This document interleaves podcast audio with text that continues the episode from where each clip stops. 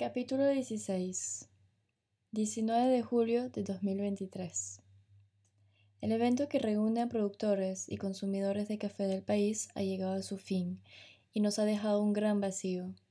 Un vacío que pronto íbamos a llenar con un nuevo, ambicioso y emocionante proyecto.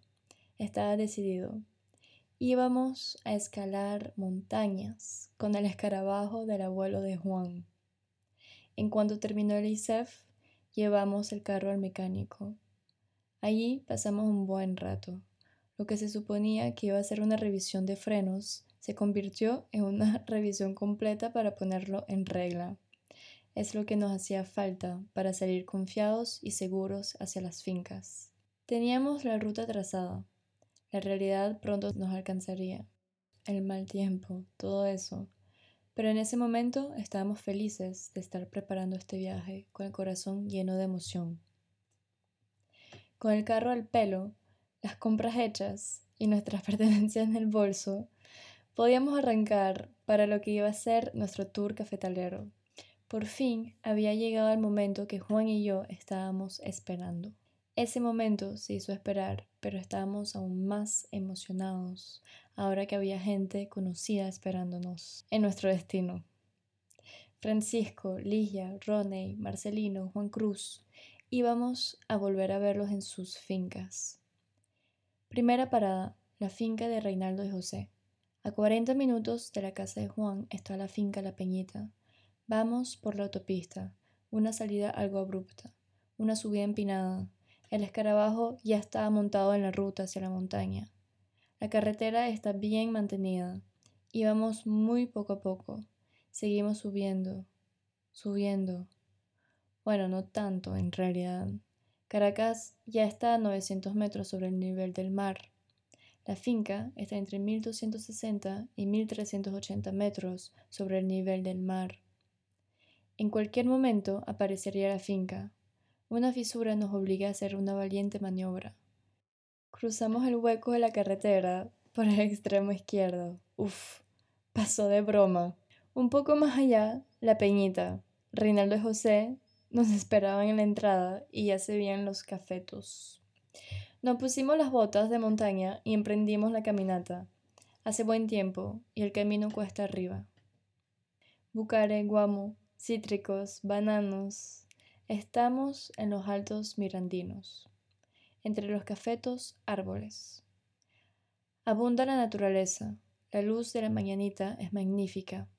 Tengo la cámara en la mano y Juan ya está tomando notas en su cuaderno. A Reinaldo y José les gusta que su café crezca bajo los árboles. Para ellos, el café absorbe los aromas, así que los árboles enriquecen el perfil sensorial de su café el sabor del limonero y del banano se siente en la taza. En cuanto a la sombra, también saben que es beneficioso que la cereza del café madure lentamente, conservando los azúcares del fruto hasta que esté listo para ser cosechado. De cuatro a cinco meses de espera contra los dos o tres meses cuando se cultiva en pleno sol, pero los aromas en la taza recompensan ese tiempo extra de espera. Los cafetos también tienen una vida más larga. Pueden ser productivos durante al menos 15 años. La finca La Peñita tiene 6 hectáreas y el Laurel, la finca experimental de la Universidad Central de Venezuela, de la que son responsables, cuenta con 6 hectáreas más. Tienen 40.000 matas de café y producen 100 quintales. Eso es lo que produjeron el año pasado, este año esperaban duplicar la producción con 20.000 nuevas matas que empiezan a dar frutos. La cosecha promete.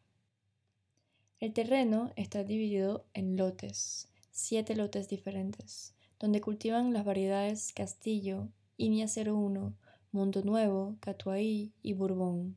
La cosecha se realiza a mano. Durante los tres o cuatro meses que dura la faena del café, 34 personas recogen el café rama por rama, cereza por cereza. Este año necesitarán 50 a 60 personas, en su mayoría mujeres.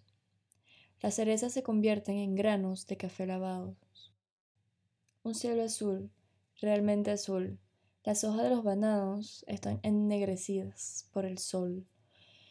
Otras hojas nuevas crecen y visten el cielo de verde brillante. Hay amarillo, azul y verde. Todo es muy nítido, brillante. Me pierdo un poco con mi cámara. Me encuentro con Reinaldo José cerca de la cueva del león. Hay un ecosistema que nos envuelve al llegar a la finca. Sorprende tener la sensación de estar aislado de todo a solo 40 minutos de Caracas. Pero este denso bosque bien podría ser el hogar de un gran felino. José y Reinaldo me aseguran que nunca han visto uno. Conocen su finca como la palma de su mano. Viven allí con su familia.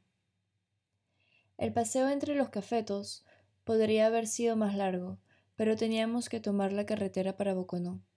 Nos invitaron a tomar café. No quisimos rechazar la oportunidad de tomar su café en su compañía. Nos dirigimos al centro de operaciones de la finca. Aquí almacenan el café, que previamente ha sido despulpado, lavado y secado. Conocemos a Pantera, el obrero de la finca que les ayuda en todo el proceso. Nos enseña orgulloso la máquina que él mismo construyó para clasificar los granos de café por tamaño. Subimos a la planta superior y conocemos a tres mujeres que clasifican el café a mano. Montañas de granos verdes yacen sobre las mesas de trabajo y las mujeres identifican los cafés con defectos para separarlos del resto. Es un trabajo meticuloso, pero saben hacerlo bien. Hay que tener buen ojo para llevar a cabo esa tarea repetitiva. José nos prepara un café en B60, mientras Reinaldo nos da a probar granos de café tostados envueltos en chocolate. Se trata de un producto que están empezando a desarrollar para la venta. De hecho, ya comercializan su propia marca de café tostado. Es una gama para consumidores que buscan café de calidad producido localmente. Producido y tostado en la finca. El café es almibarado y dulce.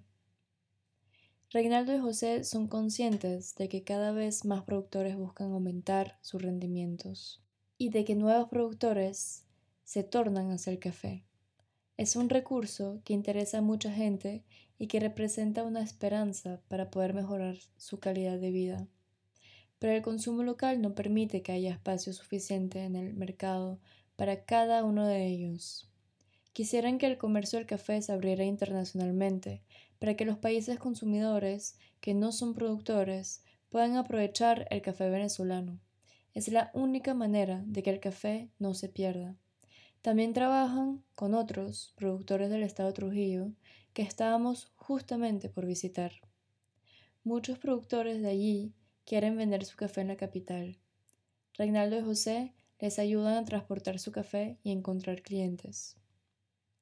Proponer el café Reinaldo y José es proponer un café producido por manos hábiles que se preocupan por la transmisión de conocimientos entre los caficultores.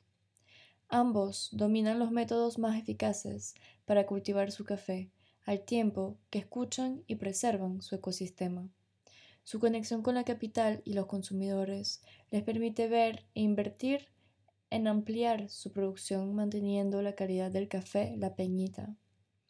Salimos de la finca con un montón de conocimientos, de gratitud y como extra un pocotón de café que generosamente nos dieron para darlo a probar a nuestro regreso a Francia. Esta vez teníamos que agarrar carretera en serio. Nos quedaba un largo camino por recorrer antes de llegar a nuestro destino, saliendo Pavoconó.